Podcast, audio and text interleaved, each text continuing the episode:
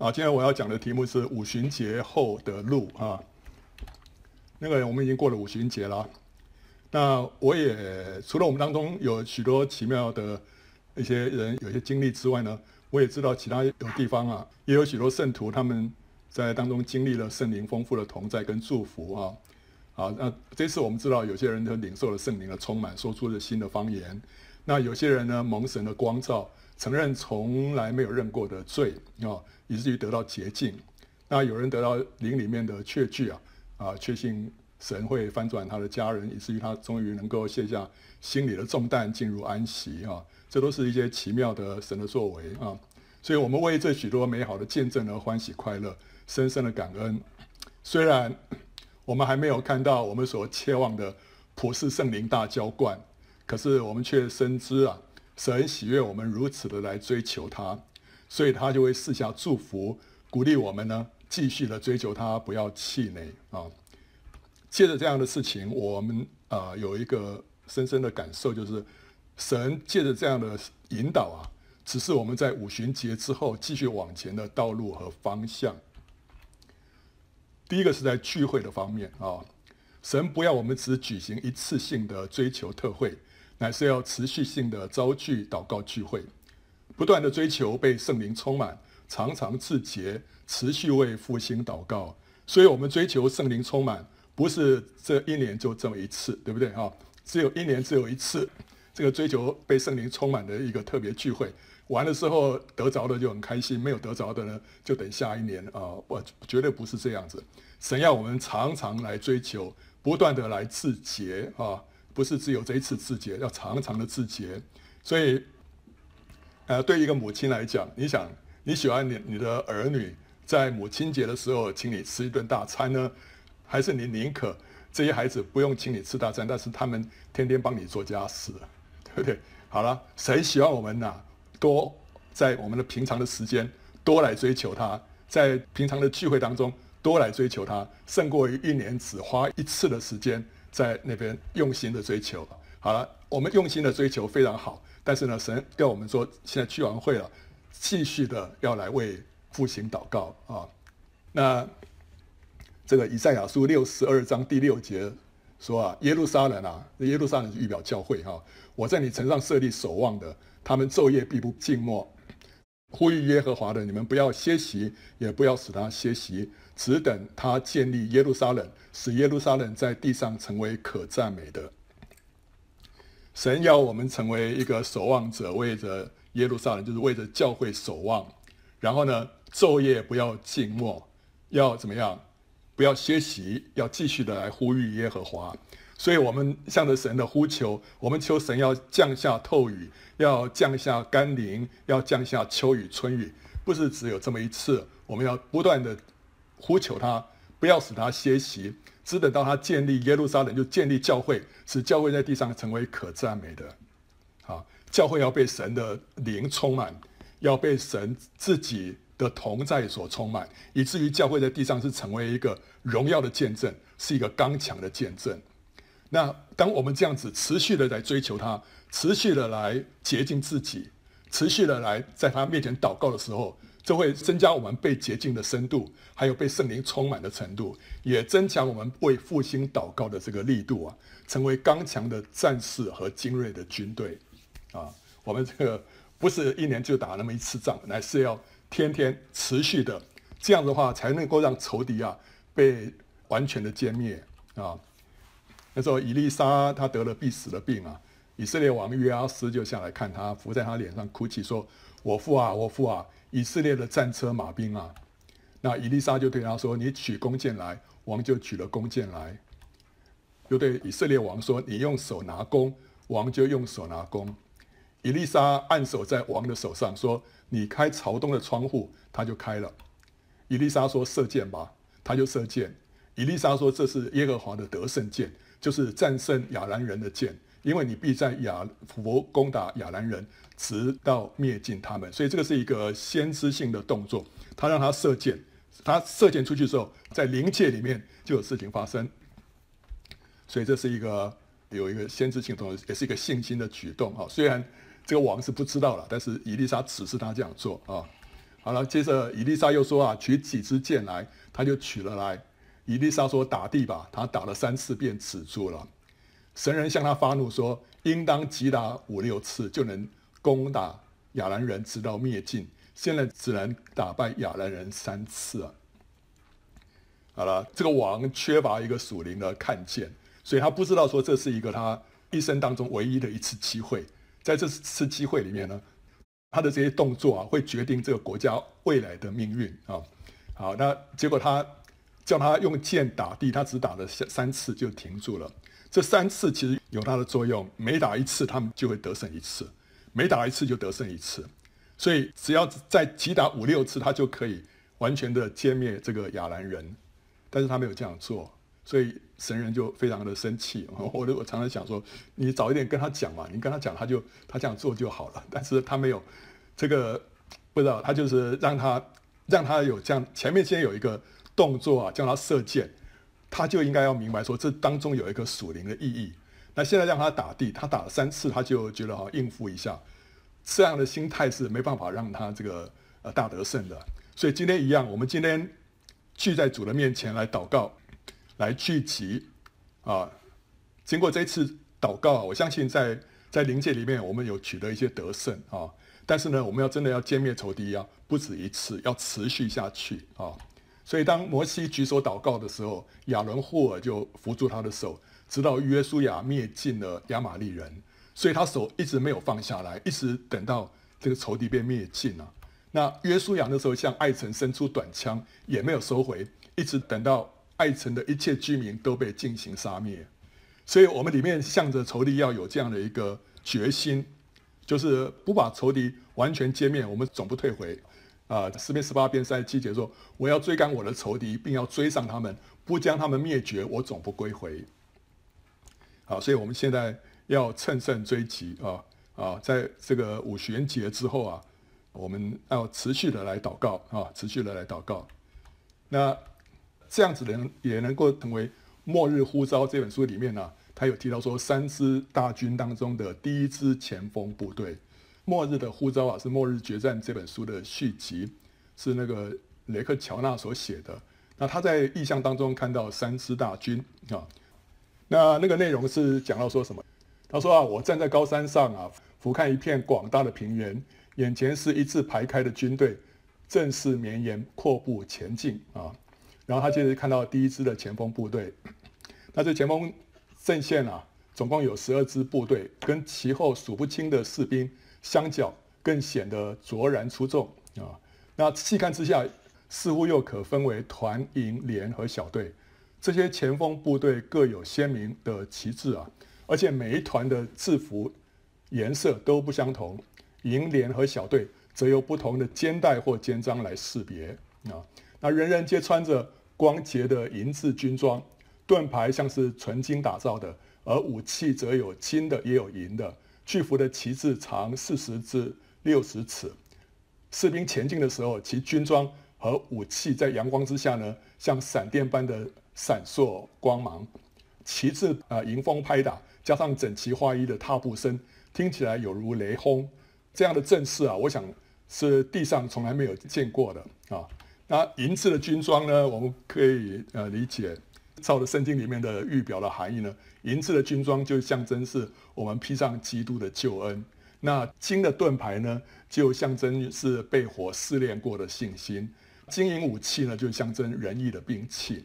巨幅的旗帜呢，就象征宣告神的爱。因为是雅歌里面说什么？那良人啊。以爱为旗，在我以上，对不对哈？那那个旗帜上面是写的说神的爱啊，所以呢，巨幅的旗帜就是象征我们在宣告神的爱啊。好，接着我又近的可以看清楚这个第一支军队的这些战士们的脸，有来自各种族的男女老少，从他们脸上的表情可以看出，人人皆有坚定的决心，却不紧张。空气中嗅得出战争的味道，但在航伍当中。我感到有一股极深的平安。我知道没有哪一个人是带着一丝惧怕上战场。当我靠近他们，所感受到的是的属灵气氛呢，就像他们的外表一样可畏。所以这些人他们里面没有惧怕，就像是积淀的那三百个勇士一样啊。那我看着他们的制服呢，颜色十分鲜明，每一名士兵都带着标明阶级的徽章和勋章，啊，所以每一个人每一个人都晓得自己的定位啊，因为他带着他的徽章，他是属于是哪一个部队的，他都知道自己的定位，他也取得他应有的战功，所以也有勋章，有徽章，有勋章啊。无论是将军或其他的高阶军官，都和大伙一同在航母当中列队前进。尽管显然是由高阶的人在执掌大权，但似乎没有人对他们的阶级过分敏感。为什么会这样子？这就表示说他们之之间是家人朋友之间的关系，超越长官部署的关系啊。所以在他们当中有阶级，但是没有那种圣品阶级。的那种味道在里面啊，从最高阶的军官到最低阶的士兵呢，大家都好像是最亲密的朋友。这支军队纪律之严明啊，可谓空前，却又像个大家庭。然后呢，我在细究啊，发现他们都是那么的无私无我，不是因为缺乏自我认同，而是因为他们对自己是谁、正在做什么都很有把握。他们不曾专注于自己。也不需要寻求他人的肯定，这很重要。我们所做的，我们知道说我们在神的面前做什么，神肯定就够了。那这时候我们就不会有那种不安全感啊。所以无论在哪一个航母当中，我都查不出有一点野心或者骄傲。最令人惊讶的是啊，看到这么多独一无二的人聚在一起啊，却如此和谐，踏着整齐划一的步伐前进。我可以肯定的说，世上从未出现过。这样的一支军队啊，好，这是第一支军队。那接着他看到第二支大军啊，在这支前锋部队，就是第一支军队之后啊，我看到为数更多的一群人，分成大小各不相同的数百支部队，最小的仅约两千人，最大的则有上万人之多。只因为它为数庞大，所以它也是一支可畏的军队。这一大群人呢，当中呢也有旗帜，但不像头一批军队的旗帜。那么巨大而鲜明，他们也也穿着制服，也有不同的阶级。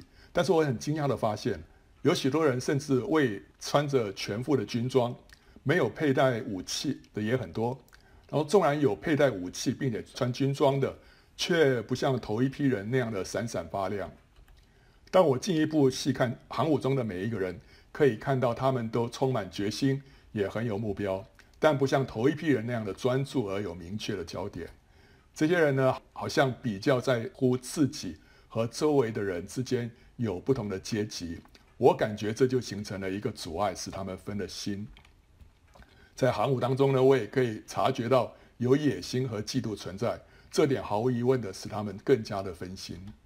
所以在第二支军队当中呢，啊、存在着什么东西呢？想要在属灵的圈子里面。扬名立万的抱负跟野心啊，他们重视属灵的成就过于生命啊，所以才会有这种比较、这种增进出现。不过呢，我感觉到这第二支军队还是比地上任何军队都有更高的奉献情操与目标，所以这也算是一支很有力的军队。那接着看到第三支大军啊，在这两支军队之后呢，远远的走来第三支军队。但是因为相距太远了，我实在不晓得他们看不看得见，在他们前面还有两支队伍。这群人呢，比前面两支军队更多上许多倍，数也数不清啊！远远望去，这支军队似乎正朝着不同的方向前进，像一大群鸟似的，一下冲到这边，一下又冲到那边，从来不曾朝着一个方向前进太久。由于前进的步伐如此的混乱，呃，跟前面两支军队的距离。只有越来越远。等他们靠近一看，才发现这些士兵都穿着皱巴巴、灰扑扑的制服，既不平整也不干净，几乎每个人都淌着血，又伤痕累累啊。那制服不平整、不干净，就象征什么？到圣经来看，就是象征信徒的这个生命成就啊，没有活出义的生活啊，没有彰显基督的荣美。所以那个以弗所书啊。说神要用水借得到，将他的教会洗净，哦，没有玷污、皱纹等类的病。皱纹就是讲到说生命成就了，哦，好，那这个衣服是我们的义嘛，他没有活出义的生活，没有彰显基督的荣美。那还有他们伤痕累累，这个伤不是来自跟仇敌征战，乃是被自己人所伤的，啊，或者是来自同才，或者来自高层，或者是因为彼此的内斗啊，这个所以这是第三支军队就是这样子。那虽然有少数人企图迈步前进啊，但多半都只是随从众人的脚步走，并没有一定的方向。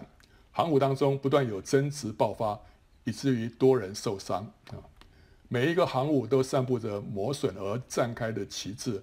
有些士兵一直试图要追随在旗帜之下，可是呢，就连最靠近旗帜底下的人都缺乏清楚的认同，因为他们不断从一副旗帜游移到另一副旗帜底下。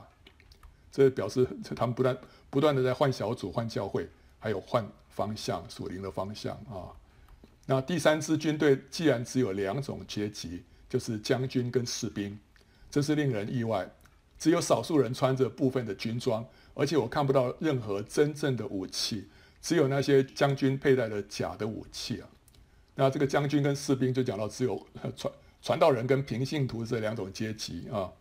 那假的武器呢，是讲到空洞的道理、人的话啊，这些东西没有办法胜过仇敌的。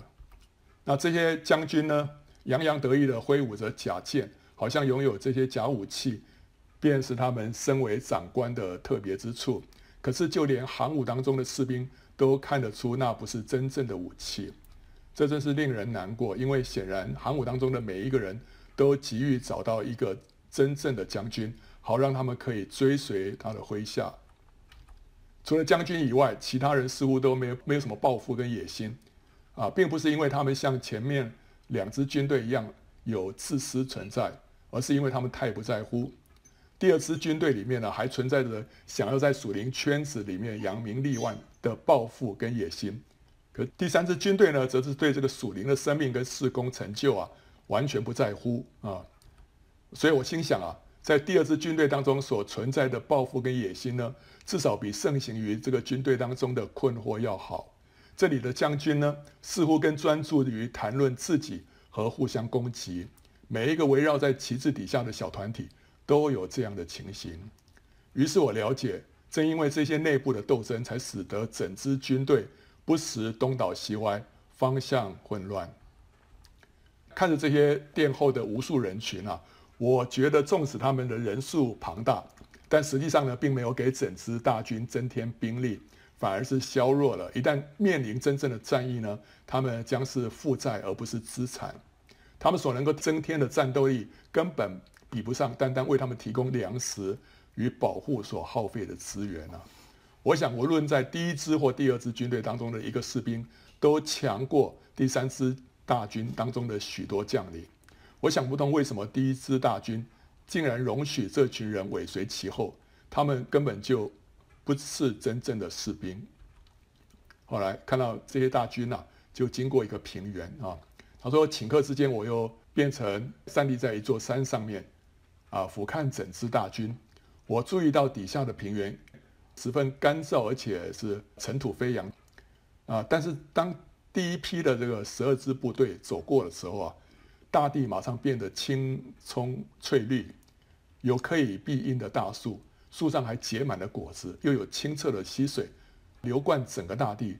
这支军队使得大地恢复了原貌，所以神的得胜军队会带下丰盛的生命。跟透亮的真理啊！我想到，当世上的一支军队走过一片土地的时候呢，会造成何等的景况？世上的军队无论行到何处啊，无不掠夺蹂躏，直到那地呢成为焦土，再无可用之处。那这支军队所做的真的是截然不同，它不是带来破坏，那乃是带来生命啊！接着我看到第二支军队也经过同样一块地方。他们虽然留下了桥梁和建筑物啊，有些建设了，但是地的形貌却比他们没有经过之前呢差了一点。草不再是那么翠绿，溪水有点浑浊，果子也被摘了很多。所以他们成就了什么一些施工啊，这些桥梁啦、建筑，这是他们的施工。但是生命不足，他们存在这个野心跟嫉妒啊，以至于真理在他们手中不再是那么的透亮啊，溪水都有点浑浊了。生命的果子呢，也不是那么的丰富，啊！之后我就看到第三支军队经过之后所留下的局面，草不是没有了，就是被践踏的全看不见。仅余的几棵树呢，也都被拔得一干二净。溪水全遭到污染，桥都坏了，再也无法通行。建筑物呢，只剩下断瓦残垣。所以说，这群人把前两支军队所做的一切好事都给破坏光了。所以，既没有施工，也没有生命。后来，乔纳这个作者就问主啊，因为他看这个意象嘛，然后看完之后，他就里面很多问题啊，他就问主说：为什么不干脆将第三支军队驱散掉算了？他们真的就像是一大群暴民一样。主怎么回答？主告诉他说啊，因为今天主的大军几乎都是处于第三群人的状况啊，主怎么能够让他们被驱散呢？于是主就交给乔纳一个任务啊，要他向第三支军队的将领传达一个信息，就是他们必须要受割礼，必须让十字架来对付他们的肉体，如此才能够面对末日的大战。所以以色列人他们要攻占迦南地之前，他们必须要先在吉甲受割礼。在吉甲受割礼的意思就是说，我们要让十字架来钉死我们的肉体，然后接受耶和华军队的元帅，就是圣灵的引导，才能够得胜仇敌。所以我们知道，过了五旬节之后，我们现在要在聚会当中啊，要持续的征战，让我们能够成为基督军队里面，像那个刚刚三支大军里面当中的第一批军队。好，把生命、把真理、把亮光带出来。好，那在个人方面呢？主对我们有没有什么新的引导？过了五旬节，我们要必须要持续的聚集祷告，求神不要歇息，要降下幕后的春雨来复兴教会啊。那对个人呢？就个人方面，我们要在以下四个方面持续晋升啊。我仰望主，第一个是什么？要更深的自洁。第二个呢？要更深的顺服。第三要更深的谦卑，第四要更深的渴慕，啊，要自洁，要顺服，要降卑，要渴慕，这样子我们才能够领受更丰盛的圣灵，完全被主得着，成为神的众长子，啊，我们很多人这个神没有在这一次的五旬节当中啊赐给我们一个很丰富的圣灵的大浇灌啊啊还哇渴慕要被圣灵充满，还没有得着，这就是表示说。神说：“你再继续努力，然后再继续努力，要更深的自洁，更多的顺服，更深的降卑，更多的渴慕。这对我们来说反而是一个祝福哦，让我们能够持续的、不断的把这个追求啊，成为我们的常态啊。好，第一个要要更深的自洁，我们要天天让神来光照我们，继续认罪悔改啊，承认对人的伤害跟亏欠啊。”然后呢，我们也要承认，还要斩断过去跟偶像、邪术，还有算命的这些的牵连，除掉一切当灭之物，包括偶像、符咒、算命的工具、异教的经典、色情的媒体等等，啊啊，甚至于有一些什么让你上瘾的东西，哈，呃，神一个一个光照，让神来光照，要让认罪跟悔改成为常态啊，啊，使身心完全的归耶和华为圣。我们天天被神洁净，被神洁净。我们向他认罪悔改。你想到，当你洁净到一个程度啊，这个圣灵很容易就进到你里面啊、来充满你，大大的充满你啊。啊、所以那一首诗歌啊，叫什么？上之前那个啊、我们当中那个 Cecilia 跟这个 Daniel 牧师有分享这首诗歌啊，就传传给大家看。我那时候非常阿门哈。那首诗歌说是后有高油，先是血。要得滋润，先得节。若非经过各个他，必不能到五旬节。我们若未蒙洗净，能力必不从上倾。我们若要做见证，必须钉死己生命。所以这里有提到啊，什么后有膏油，先是血。要得滋润，先得洁。我们需要先被主的宝血洁净之后，我们才会领受。膏油的滋润啊，这个是有一些典故了。这个在利未记十四章十四节、十七节有提到说，这个大麻风患者他们痊愈之后啊，他们要献赎千祭啊。那这个赎愆祭被宰杀之后，就把那个祭牲的血呢，祭司要用要沾这个血啊，要抹在这个大麻风患者的右边的耳垂、右手的大拇指，还有右脚的大拇指上面啊。这个耳垂就表示说。我们要能够现在开始，我们的耳朵被洁净了，可以听神的声音了；右手的大拇指啊，可以呃这个为神做工了；右脚大拇指，可以走神的道路了。哦，这个有这样的预表。好，就是说要先用血来洁净这个人，之后呢，再用膏油抹在同样的地方，同样抹在右耳垂、右手的大拇指还有右脚大拇指上面。哦，所以就是把这个膏油抹在这个血的上面，所以这个叫做后是膏油，先是血啊。我们这个人先被洁净之后，然后呢，圣灵就浇灌下来。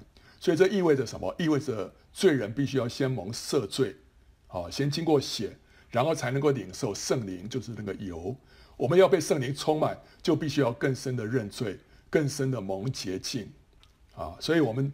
认罪要继续持续下去啊，持续下去，然后呢，让圣灵有地方可以进来啊。那第二个啊，第一个是洁净，第二个是要更深的顺服啊。这个圣灵乃是赐给顺从之人的，在生活当中呢，我们要更多的背十字架，否认己，顺服神，就能够更多的被圣灵来充满啊。所以这个使徒行传第五章三十二节说。我们为这事做见证，神赐给顺从之人的圣灵呢，也为这事情做见证。圣灵是赐给顺从的人啊啊，那所以当我们在生活上面，我们学习顺服神，放下自己的意思，选择神的旨意的时候，我们就会怎么样得着圣灵啊？所以主耶稣在约翰福音十四章二十一节也说了：有的我的命令又遵守的。这人就是爱我的，爱我的必蒙我父爱他，我也要爱他，并且要向他显现。向他显现的意思跟跟圣灵充满有什么关系？其实非常类似啊。我们有时候讲到说神的同在，对不对啊？神的，当我们感受到神的同在的时候，我们有时候就是感受到神在内在向我们显现。那这也就是圣灵充满的时候，你所会感受到的。所以神的同在、神的显现跟圣灵充满，有些时候是是蛮。相近的，所以呢，他说，有了神的命令又又遵守的，神怎么样会向他显现？所以，当我们愿意顺服神啊，在生活当中点点滴滴在学习顺服的时候，神会向我们显现啊！你会感受到神的同在更加的丰富啊，然后你会感受到圣灵在你里面也更加的那个水位会越来越高哦，啊，那这就是让我们更多的被圣灵充满啊！我们刚刚讲的那首诗歌啊。后是膏油，先是血，要得滋润，先得节。那下一句说：若非经过各个他，必不能到五旬节。所以要先经过各个他这个顺服啊，哦，然后呢，接着才会有五旬节啊。所以我们要先经有这个十字架的经历。当然，这边十各个他是讲到主耶稣的十字架了，但是我们自己也要先经过啊十字架经历之后，我们就会进到五旬节的丰富里面。我们若为蒙洗净，能力必不从上轻，所以要被洁净。然后呢，我们若要做见证，必须定时己生命。所以呢，定时己生命就是顺服啊。当我们更多的顺服，我们就会得着从上头来的能力。然后下一节他说，先是用杖击石盘，后来活水才漫溢。所以在旷野里面，摩西用杖击打磐石之后，磐石就流出水来。磐石被击打，就讲到一个十字架的经历，然后接着就会有活水，活水讲到圣灵啊，所以死亡若未做过工，圣灵必定不充满。我们若真同主死，愿意万有都损失啊，主的能力要降临，使用我们救王室。那下一节说，先是祭坛，后是火，若没上司就没果啊，这个是讲哪一件事情？这个是在列王记上十八章，就是以利亚啊，以利亚那时候跟巴力的先知斗法，对不对啊？那后来轮到他上场，他就先筑这个祭坛啊，筑祭坛之后呢，就把祭牲啊宰杀放在祭坛上面啊。那之后他就当然是倒水啊什么等等，然后就跟神祷告，结果祷告完之后呢，神就降下火来，然后把那个祭坛上面的祭牲完全都烧掉了。所以以色列人一看到这个神迹啊，就呼喊说：“耶和华是神，耶和华是神。”所以在这里头，我们看到有个先后的顺序，是先有筑坛，然后宰杀祭牲之后，火才降下来。祭坛、宰杀祭牲都是象征什么？就是象征我们的献祭，我们的顺服，我们的十字架的经历，我们把自己献上，啊，像是寄生一样。这时候会有火降下来，火是什么？就代表圣灵啊。所以当我们顺服的时候，会带下一个结果，就是圣圣灵会会浇灌下来。然后呢，这一节又说：若非所有先奉献，必定不能登宝座。我们若真肯牺牲，舍弃万事，降服神，我们必定得能力，因主信托顺从人，神会把他的的圣灵交托给那些顺从的人啊。在下一节说，先是预备瓶子空，后是高油盛其中。这讲到列王记下第四章一到七节，讲到这个寡妇啊，跟他两个儿子，对不对啊？这个寡妇是谁？是先知门徒的妻子啊。那个先知门徒过世了，结果呢，这个债主来要把这两个儿子拿去抵债啊。那这个跑跑去求求这个先知以利沙。那以利沙说：“你们有什么啊？”那那个寡妇就说：“她家里面只剩下一瓶油啊。”他说：“好，那你去向你的邻舍去借空器皿，要尽量多借啊，不要少借。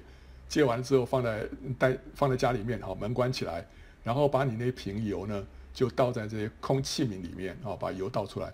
就后来他们就这样做，结果这个油呢，居然就不停，一直的流出来，一直流出来，直到每一个空瓶子都倒满了油，那个油才停止。所以有多少空瓶，那个油就能够盛满多少多少，那个油就不断的一直流出来，直到倒满为止。所以这个这个故事啊，他们后来那个说那个先知就说：“好了。”那你就把这个油啊拿去卖钱，然后去抵债，然后剩下多的呢，你们可以用来度日啊。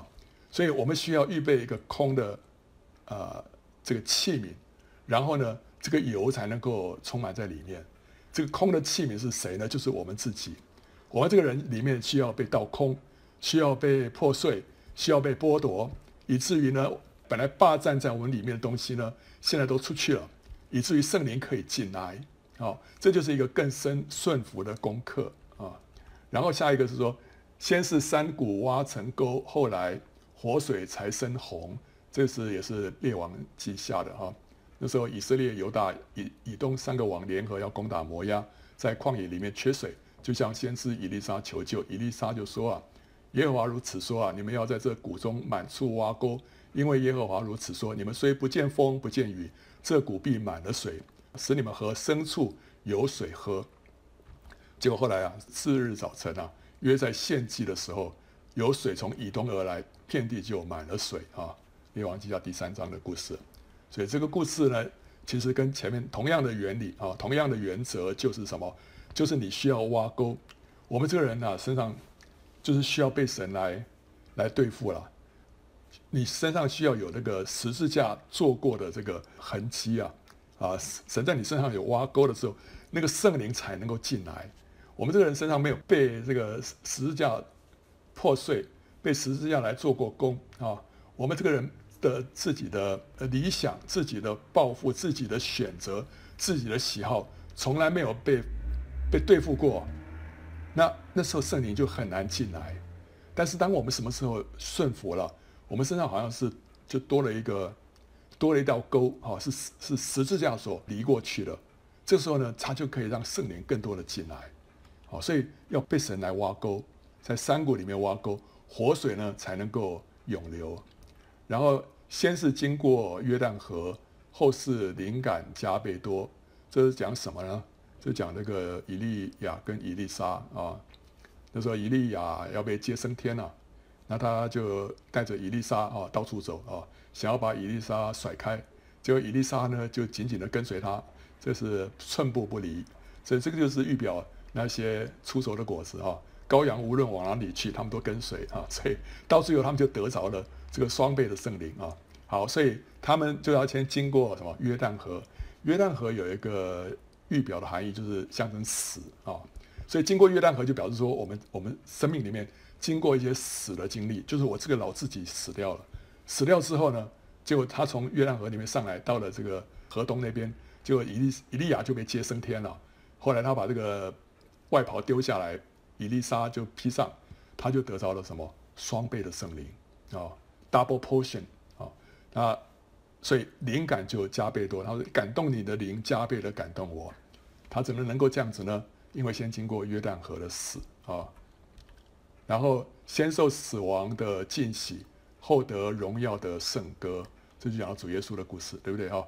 主耶稣进到约旦河里面，约旦河象征死啊，然后呢，圣灵就像鸽子一样降临在主耶稣的身上，所以你看到这许多例子啊，一个是顺服，接着就看到圣灵啊，先是各各他，然后呢就到五旬节，先是磐石被击打。然后呢，就流出活水，看到筑坛献祭，然后呢，就降下天火，然后呢，预备空器皿，油就来充满，那谷中挖沟呢，活水就漫溢，走过这个约旦死河呢，就得着双倍圣灵，那进入约旦河这个死河，这个圣灵呢，就像鸽子一样降临，所以这个是你看到圣圣经里面再三的用不同的故事。不同的象征在表达同样的一个原则，就当我们越多的顺服，越多的倒空，越多的舍己的时候，会有什么结果？圣灵会来充满，圣灵会来充满，会来浇灌我们，对不对？我们今天圣灵在我们里面已经内住在我们里面，我们一旦信主那天，圣灵就在我们里面，给我们当印记，对不对？但是有时候这个圣灵的这个这个这个含量啊。在里里面里面那个度量好像还是不太多哦，有一点圣灵是没错，但是不够丰富啊。为什么？因为我们缺乏顺服，我们缺乏十字架的经历。当你越多的经历十字架，这个圣灵就会越多的满意啊，越多满意。这是圣圣经里面这许许多多的地方啊，告诉我们的一个不变的原则啊。好，那第三个，经过了五旬节之后啊，神还要我们怎么样？更深的降卑。更深的降卑啊！这个水是往低处流啊，圣灵也是流往流向那些谦卑的人。所以，当我们没有得着圣灵，那就是表示说我们还不够低，我们还不够卑微。我们只有下到谷中更深的降卑，才能够得着更丰富的圣灵。哦，这个诗篇八十四篇第六节说啊，他们经过流泪谷啊。叫这谷变为泉源之地，并有秋雨之福盖满了全谷啊！经过流泪谷，就是十字架的，还跟苦难的经历，让你流泪，对不对啊？但是经过了这些经历之后啊，这个谷啊，这个低谷啊，就是就是最低卑微的地方啊，它会成为什么？泉源之地，泉源就是从地里面涌出来的水，就表示说这是什么？这是内在的圣灵的充满，还有秋雨之福盖满了全谷，秋雨之福就从外面。外在的圣灵的浇灌，啊，在什么地方呢？在这谷中啊，在这最卑微的地方。所以，我们这个人啊，我们不能自高自大。什么时候我们自高自大，圣灵就不能来充满；什么时候我们降的降的更卑微啊，圣灵就更多来充满我们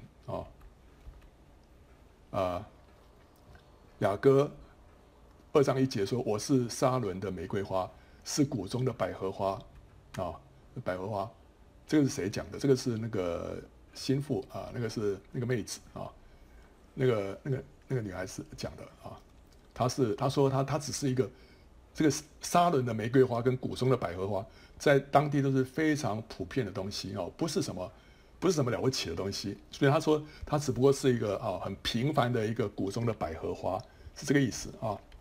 然后呢，后来他就说：“良人属我，我也属他。”他在百合花中牧放群羊，这百合花长在谷中啊，是卑微的地方，很低微的地方。但是他的良人在什么地方呢？良人下到谷中啊，在百合花当中牧放群羊啊。所以我们的神在哪里啊？在那些最卑微的人当中啊，他在他们当中牧放他的羊群。啊，然后后来在雅歌第六章二到三节说。我的良人下入自己的园中，在到香花旗，在园内牧放群羊，采百合花。我属我的良人，我的良人也属我。他在百合花中牧放群羊。又讲一次，我们的主在百合花当中在牧放群羊啊。这百合花就是在下到自己的园中，所以这个园子也是在一个很低的地方，这个谷也是一个很低的地方。好，那里面有百合花哦。百合花生长在谷中，就象征一个卑微的境地啊。百合花的形状像是一个喇叭，好像在发声，在歌唱一样，在向神发出赞美啊。所以良人在百合花当中牧放群羊的意思，就是他象征主跟他卑微的子民同在，也住在他们的赞美当中。每一个百合花都在发出赞美哦，所以他喜悦在这些百姓的当中。同时，这些百姓都是非常的谦卑的那一班人。好，越谦卑的那一班人，神就越丰富的在他们当中。这次这个啊五旬节的聚会啊，我知道那个在中国，呃有一群姊妹啊，他们有一个群、啊，他们在追求主。那那个带领那个姊妹啊，也很认真，就是那他过去有很多服侍的经验了、啊，所以带领他们。那这当中也有人被圣灵充满哦。那他自己呢，就是呃也是有圣灵的一些感动，但是他自己没有很丰富的、很大的这样被圣灵浇灌哦。那结果呢，经过这个五五旬之后，哎，可是他里面。却有一个很清楚的带领啊！他说什么？他告诉我说，他经过这五旬节之后，神感动他说怎么样？要再往下降一级，要再降一级，就是跟那些啊、呃、粗信的，还有一些比比较平常不太可慕的，神说你跟他们在一起啊，好好的来牧养他们。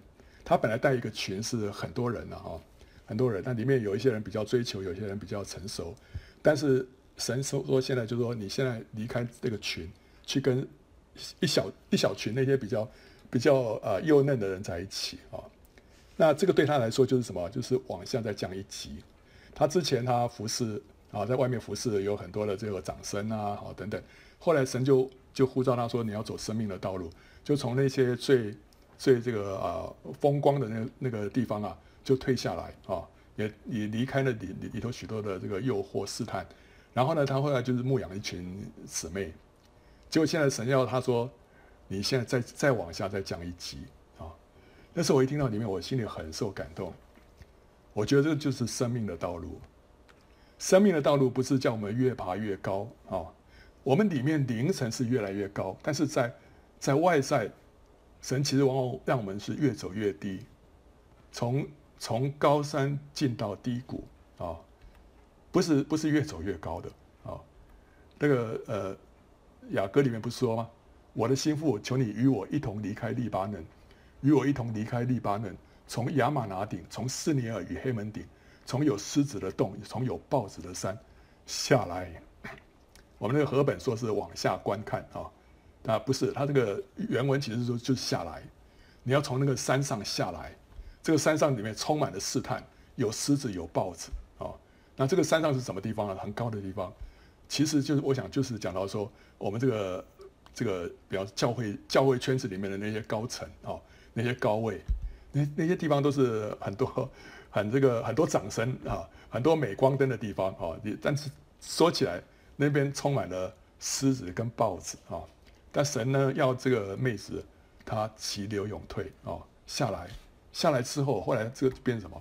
我妹子，我夫心腹啊，乃是关锁的园，禁闭的井，封闭的泉源。他后来就就成为一个什么？单单来满足主的人啊。他不寻求人的掌声，不寻求人的肯定。他现在成为一个园子，是单单给主个人想享用的。那你是园中的泉，活水的井，从利巴嫩流下来的溪水啊。所以，当他降杯之后，他单单满足主，就怎样？这个园子里面结满的时候，许多果子啊，这就是什么生命的果子。然后呢，里面有什么？有活水满溢出来，就圣灵圣灵的满溢啊。所以当我们走这条这个下到谷中这条路的时候啊，我们是见到什么东西啊？这个是一个是一个有秋雨之福盖满了全谷的一个山谷啊，这是。神的恩典，神的祝福在这个地方，所以，所以当那个姊妹跟我讲说，神要她往下再降一级，哇！我那时候就觉得说，哇，真真的是神对她说话，这个是我们所渴慕走的那条生命的道路啊。那第四个就是我们要更深的渴慕啊，我们的心思眼目要常常专注在主的身上，思念他，爱他，渴慕他。啊经过这个聚会啊，我说哇，我我追求圣灵充满，没有得着了，哎呀，这次真的是吃亏上当，不会了。我们应该怎么样？说啊，你把一个更深的渴慕给我，我这次没有得着，但是我让我里面更加的饥渴要，要得着你。这个神赐给我们这个饥渴，是超过其他的赏赐啊，因为这个饥渴会让我们更扩大我们里面的度量，要要要要来追求主啊，让我们。因啊，因思念啊成啊啊思爱成病啊，让我天天思念他，想念他。主啊，你要充满我，主你要得着我，主啊，你要让我的爱慕你的心啊得着满足啊。所以这个诗篇四四十二篇，可拉后裔的诗啊，他说：神啊，我的心切慕你，如鹿切慕溪水啊。我们要有这样的一个，像神有这样的一个爱啊。像鹿切慕溪水一样，这世上的一切不能满足我们了，财富不能满足我们，这个名声不能满足我们了，成就不能满足我们。我们要得的是什么？要得到神自己啊！我们是切慕他，像鹿切慕溪水一样啊！这个是六十三篇第一节：神啊，你是我的神，我要切切的寻求你，在干旱疲乏无水之地，我可想你，我的心切慕你。这大卫。大卫在逃难，在逃避押沙龙追杀的时候，他到了犹大的旷野，那时候就发出这样的祷告。那个时候他最，那时候他最危险的时候啊，那时候他说：“啊，你救我啊！我我这个我现在最需要的是我这个命还要得到保存。”不是啊，他说这个时候他最可切慕的是什么？切慕神啊！他也离开神的圣这个什么那个居所啊，离开神的这个约柜。他那里面好好渴慕神啊，啊，我切切的寻求你啊。我们里面要有这样的一个深的渴慕啊。我们天天就在上班，在工作，在在家里，里面就是有这样的一个呼吁啊，要向永生神呼吁啊。神啊，我我渴慕你啊。哦，这个马拉基书三章一节说，万军之耶和华说啊，我要差遣我的使者，这个就是讲了施洗约翰了啊，在我的前面预备道路。你们所寻求的主就是神啊。必忽然进入他的殿啊！立约的使者讲基督，就是你们所仰慕的，快要来到。这讲到主耶稣的第一次来啊，神预备施洗约翰，然后呢，这个主耶稣就突然来到了，然后后来圣灵呢突然进到他的殿，就是他那些所有的一些信徒的里面啊。今天我们也是啊，我们今天如果向着神有一个仰慕，说我们所仰慕的。我们所寻求的，有这样这样的一个渴慕的态度，他就会忽然进入他的殿了。所以，当我们在在这样呼求，在那边等候的时候啊，虽然即使现在没有聚会啊，即使现在疫情那么严重啊，有一天我们就在就在那边洗碗的时候，突然圣灵就进入他的殿了。有一天我们在开车的时候，圣灵就突然进入他的殿了。圣灵要进入哪些人的里面、啊？那些渴慕他的人里面、啊？那些思念他、那些爱他的人里面、所以我们要更深的渴慕。OK，所以结论就是五旬节之后啊，大家想说又是一个啊这个啊一个大的活动，一个大的什么啊这个时间点过去了，那下一个怎么办啊？没有，现在是。现在我们现在开始，这不是结束，这是一个开始。让我们怎么样？我们要聚集在一起祷告啊，持续的举行祷告会啊，不断的追求被圣灵充满，要常常自洁，持续的为复兴祷告。我们要成为刚强的战士和精锐的军队。就个人来讲，我们要更深的自洁，我们要更深的顺服，我们要更深的降卑，我们要更深的渴慕。啊这个是我们过了五旬节之后，神给我们一个明确的方向跟道路啊！好，欢迎到圣经简报站观看更多相关的视频跟下载 PowerPoint 档。